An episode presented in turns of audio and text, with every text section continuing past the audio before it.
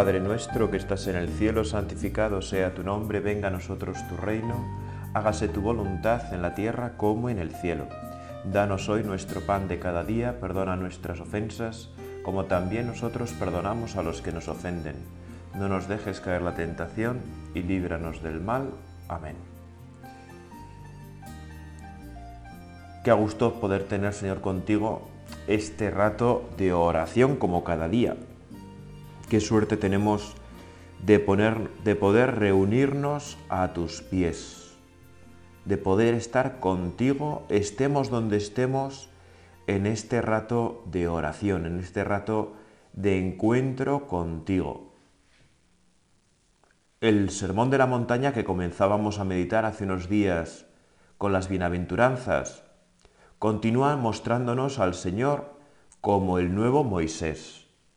Moisés es aquel personaje bíblico que da al pueblo de Israel la ley, ¿verdad? Es el legislador de Dios, por decir así, el legislador de la antigua alianza. En el Sermón de la Montaña te encontramos, Señor, como el nuevo legislador. El legislador, podríamos decir, de la nueva alianza restituyendo los antiguos mandamientos a su valor original. Es bonito darse cuenta cómo Moisés se había visto obligado, por decirlo así, a rebajar los mandamientos, ¿no? Porque aquello que pedía Dios era demasiado fuerte para aquellos hombres y mujeres que todavía no contaban con la gracia de Dios y se les hacían realmente insuperables. Y por eso Moisés poco a poco pues tiene que ir poniéndoles peros para que sean más asequibles. Bueno, es parte de la pedagogía de Dios, ¿verdad? Que es el gran pedagogo, como diría creo que San Anselmo, aunque no estoy muy seguro.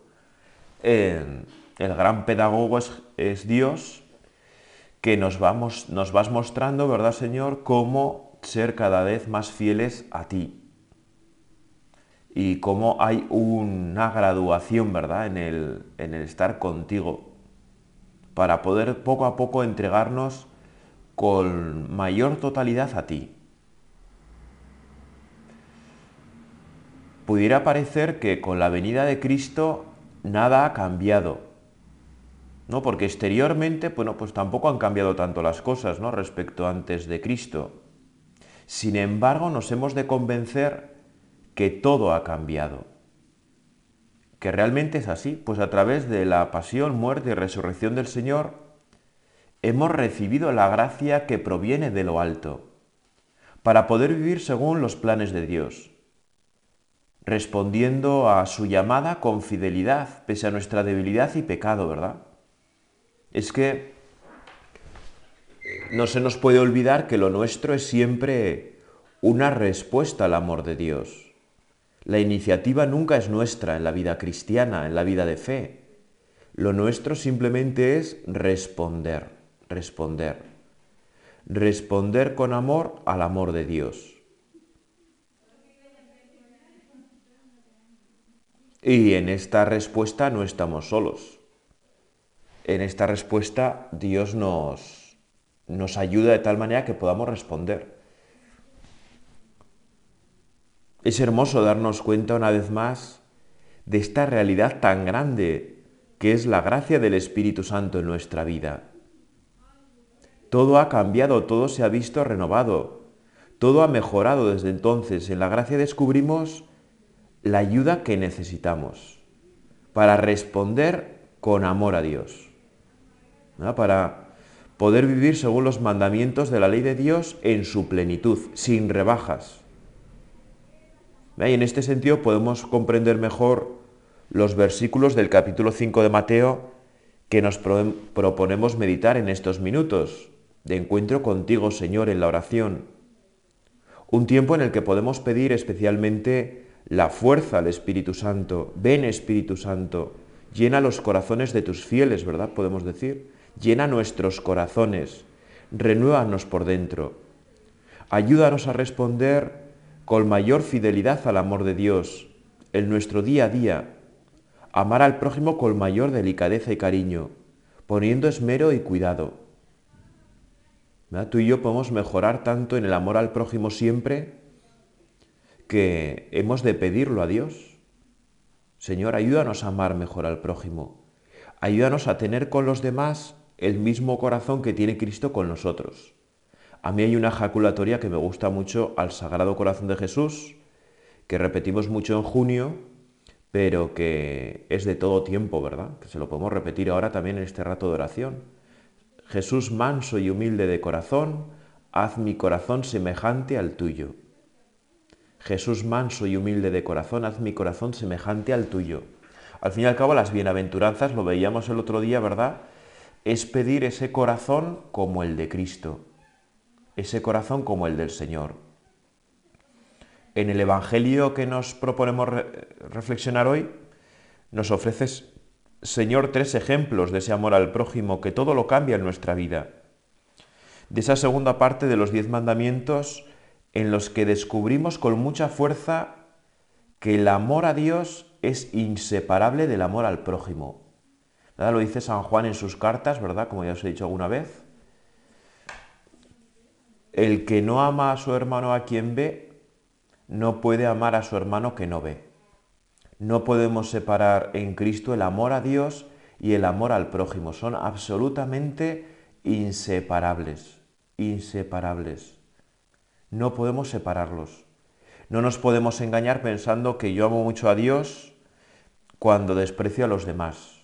Y también al contrario. Si no estoy atento a Dios, no amaré del mismo modo a los demás. Es hermoso.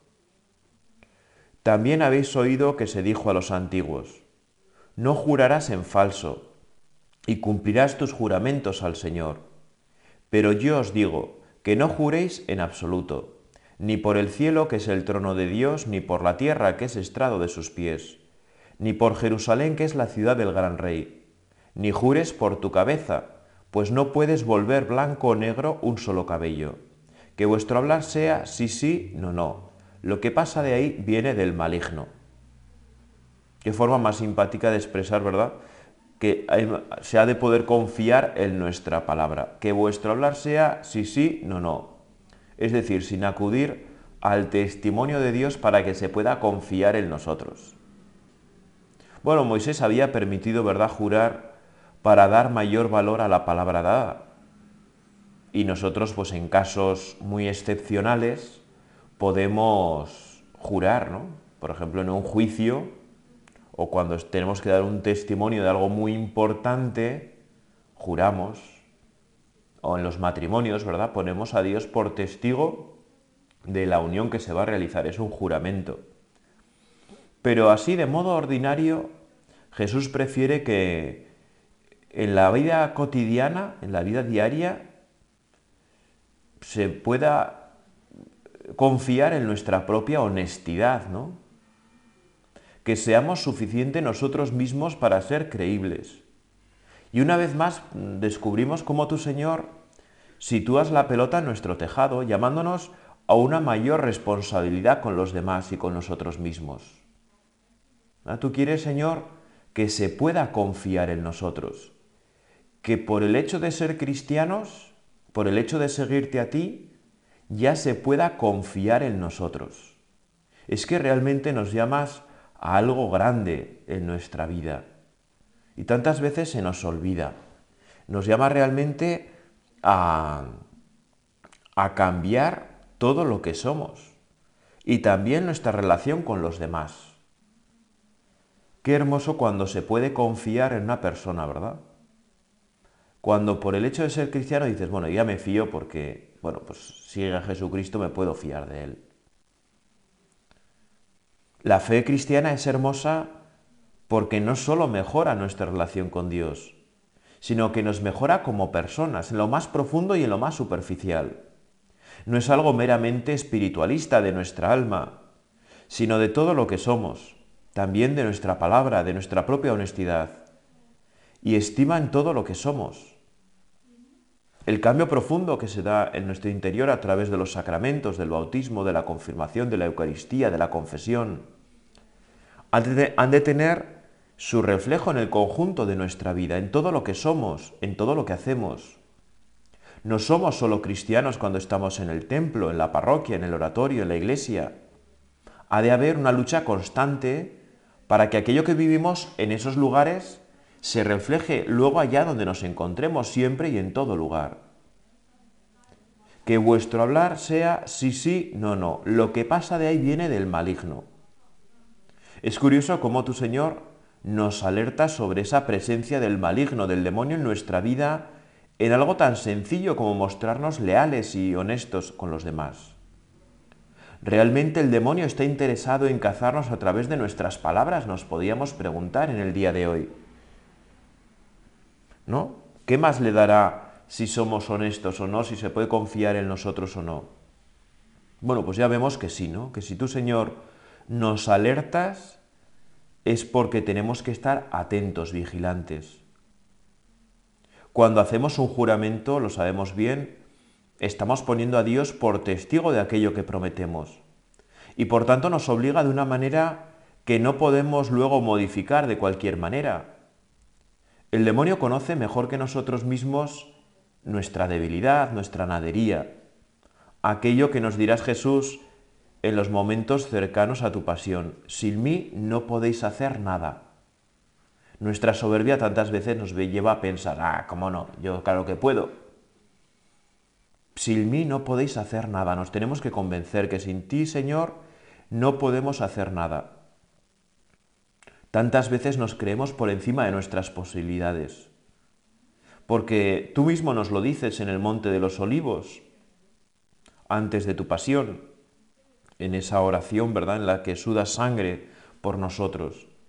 El espíritu es pronto, pero la carne es débil, cuando se encuentra a los apóstoles dormidos.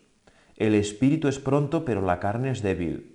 El mismo Pedro que había dicho recientemente, por ti moriré, Luego se queda dormido cuando le pide acompañarle en la oración. El espíritu es pronto, pero la carne es débil. Nuestra motivación es rápida, tantas veces veloz. Siempre estamos dispuestos en nuestro espíritu a ser mejores. Pero nuestra carne, con sus perezas, vagancias, tantas veces nos lleva en dirección contraria. El demonio conoce esto y nos quiere atar al pecado, quiere que faltemos en cosas sencillas y cotidianas en esas palabras que tantas veces damos pero que luego se las lleva el viento. Por eso nos tienta para que nuestra palabra tenga poco peso, incluso cuando ponemos juramentos que nos exceden o en los que apenas podemos hacer frente. A veces podemos tener la impresión de que el demonio nos quiere apresar con temas muy aparatosos y no estamos atentos a lo más cotidiano que suele ser con frecuencia por donde más ataca, y por donde más caemos, quizá por darle menos importancia y prestarle menos atención. El remedio es siempre el mismo, oración y vigilancia. El espíritu es pronto, pero la carne es débil. Orad, vigilad y orad para no caer en tentación, nos dice el Señor en el huerto de los olivos.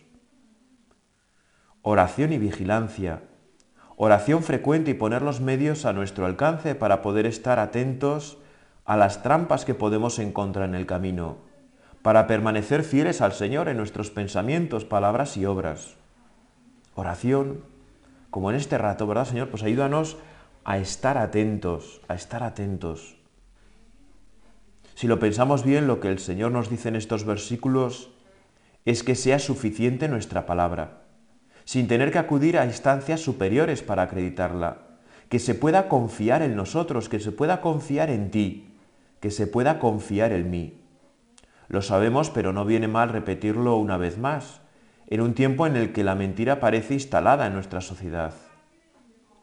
La confianza en nosotros mismos se gana con muchos actos pequeños repetidos sin cansarnos una y otra vez, una y otra vez de modo que se pueda realmente confiar en lo que decimos. Tantas veces se pierde la confianza por pequeñas mentiras, por pequeñas desconfianzas repetidas una y otra vez. ¿Cuántas veces en el Evangelio denuncias Jesús la hipocresía de los fariseos, la hipocresía de todos aquellos que dicen una cosa y hacen otra? Esa hipocresía en la que tantas veces nos podemos ver envueltos, incluso sin darnos cuenta, porque nos hemos podido acostumbrar a vivir así. Es que tú y yo tenemos el peligro, yo al menos lo veo con mucha fuerza en mi vida, de acostumbrarnos a la mentira, a quedar bien, a quedar bien, a unos deseos absurdos de quedar siempre bien, cuando la vida, bueno, pues no es así, ¿no? Hoy, Señor, en este rato de oración, te queremos pedir que nos ayudes a ser sinceros, sinceros con nosotros mismos, sinceros con los demás, sinceros contigo, que nuestra actitud, aunque nos pueda costar, porque el ambiente no ayuda demasiado en ese sentido, sea decir la verdad, siempre, aunque nos cueste quedar mal, y siempre que no sea un secreto que hemos de conservar, claro. Hay veces que no podemos hablar porque aquello que sabemos, pues es un secreto, ¿no? Pero tenemos que callar a veces. Pero si no, tenemos que decir siempre la verdad. Siempre la verdad. No podemos andar con pequeñas mentiras. Habéis oído que se dijo, ojo por ojo, diente por diente. Pero yo os digo, no hagáis frente al que os agravia. Al contrario, si uno te abofetea en la mejilla derecha, preséntale la otra. Al que quiera ponerte pleito para quitarte la túnica, dale también el manto. A quien te requiera para caminar una milla, acompáñale dos. A quien te pide, dale, y al que te pide prestado, no lo rehuyas. Ya se ve, ¿verdad?, que la condición humana no ha cambiado demasiado, ¿no? Es verdad que la fe ha transformado la cultura, la sociedad, pero en el corazón de las personas tantas veces seguimos estando muy parecidos, ¿no? Seguimos estando muy igual. La caridad a la que nos llama el Evangelio es la misma caridad de Dios con nosotros. Más aún es la caridad de Dios en nosotros. Amar con el amor de Dios que en nosotros quiere amar al prójimo. Esa es la vida cristiana. Llevar el amor de Dios allá por donde nos encontramos, allá donde estamos. Nuestra vocación es realmente impresionante. Dios nos llama a ser el amor el medio del mundo.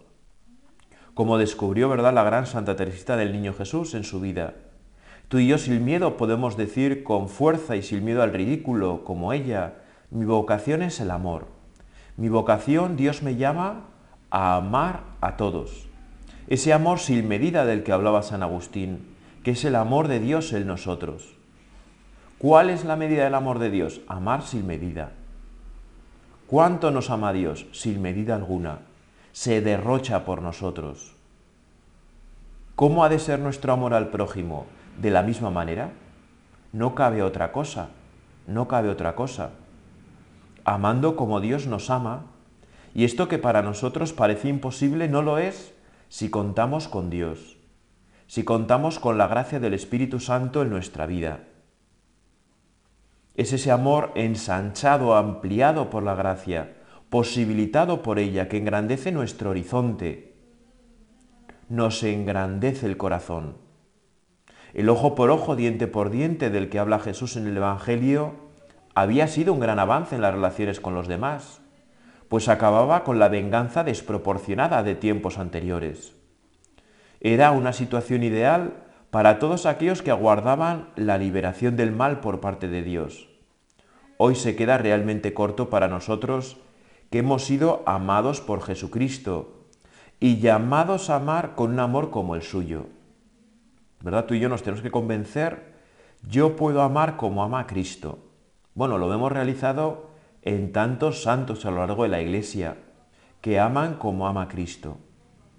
Hasta situaciones realmente estremecedoras, ¿verdad? Con un perdón como el del Señor. No nos imaginamos a Jesús respondiendo de la misma manera a los que le agravian. Y fueron muchos los que te agravian a lo largo de las páginas del Evangelio, Señor. Pero tú siempre respondes con gran paciencia, con misericordia, con cariño, con una fuerza impresionante. Esa es la fuerza impresionante que hemos recibido a través del Espíritu Santo en nuestro bautismo. Sin embargo, también es cierto que no siempre hemos de poner la otra mejilla, porque hemos de defender nuestra fe cuando se hace preciso. El cristiano, por el hecho de ser cristiano, no se deja pisar automáticamente, sino que lo piensa y actúa en consecuencia. A veces nos puede parecer que por el hecho de seguir a Jesucristo nos tenemos que dejar pisar siempre. Bueno, hay veces que sí y hay veces que no. Así nos encontramos a Jesús en la pasión realmente. Cuando el siervo, el siervo del sumo sacerdote le golpea en una mejilla, no presenta la otra, sino que inquisitivo le responde, ¿por qué me pegas? ¿Por qué me pegas? Como digo, no siempre nos tenemos que dejar pisotear, más cuando atacan nuestra fe, cuando atacan a la iglesia o a los necesitados. Hemos de salir en su defensa, hemos de buscar una mayor justicia, aunque eso suponga peligro y dificultad. No siempre tenemos que salir en defensa, es verdad. Habrá veces que tenemos que simplemente no hacer caso. Lo complicado de la fe cristiana es que no podemos dar una receta universal para todos los casos. Hemos de ir aprendiendo, pidiendo luz al Señor, ¿verdad? Qué importante es vivir en esa intimidad con el Espíritu Santo para tratar de descubrir ¿no? en cada momento lo que más nos conviene. Las veces que hay que decir ¿por qué me pegas? y las veces que hay que dejarse abofetear en la otra mejilla. Pues no siempre una ni siempre la otra, sino en equilibrio, buscando el bien de los demás, buscando el amor al prójimo. Pero una persona que siempre se deja pegar en la otra mejilla no está amando al prójimo porque no le corrige, porque no le quiere de verdad. Tú y yo pues no siempre nos podemos dejar pegar, ni siempre tenemos que responder. ¿Verdad? En el Evangelio nos encontramos a, a ti, Señor, que tantas veces huyes de que te maten porque todavía no ha llegado tu hora y te escapas. Pero llega el momento de la pasión y no te escapas. Asumes todo, aunque no te dejes pisar del todo. Habéis oído que se dijo, amarás a tu prójimo y aborrecerás a tu enemigo, pero yo os digo, amad a vuestros enemigos y rezad por los que os persiguen, para que seáis hijos de vuestro Padre Celestial que hace salir su sol sobre malos y buenos, y manda la lluvia a justos e injustos. Porque si amáis a los que os aman, ¿qué premio tendréis? ¿No hacen lo mismo también los publicanos? Y si saludáis solo a vuestros hermanos, ¿qué hacéis de extraordinario? ¿No hacen lo mismo también los gentiles? Por tanto, sed perfectos como vuestro Padre Celestial es perfecto. En este último tramo del Evangelio de hoy, del capítulo 5 de Mateo, como he dicho al comienzo, descubrimos la grandeza absoluta de nuestra vocación. Jesús nos llama a la misma perfección que nuestro Padre Celestial. La misma perfección que nuestro Padre Celestial. Nos llama, Señor, a una vida extraordinaria. ¿Qué hacéis de extraordinario? ¿No hacen lo mismo también los gentiles? Tú y yo no nos podemos comparar con aquellos que no creen, con aquellos que no viven la fuerza de Cristo. No. Nuestro modelo has de ser solo tú, Señor Jesús, solo tú. ¿Qué haría Jesús en mi lugar? Esa es la gran pregunta en la cual nos podemos ver reflejados tantas veces. Jesús, ¿qué haría en mi lugar? ¿Cómo actuaría en este momento?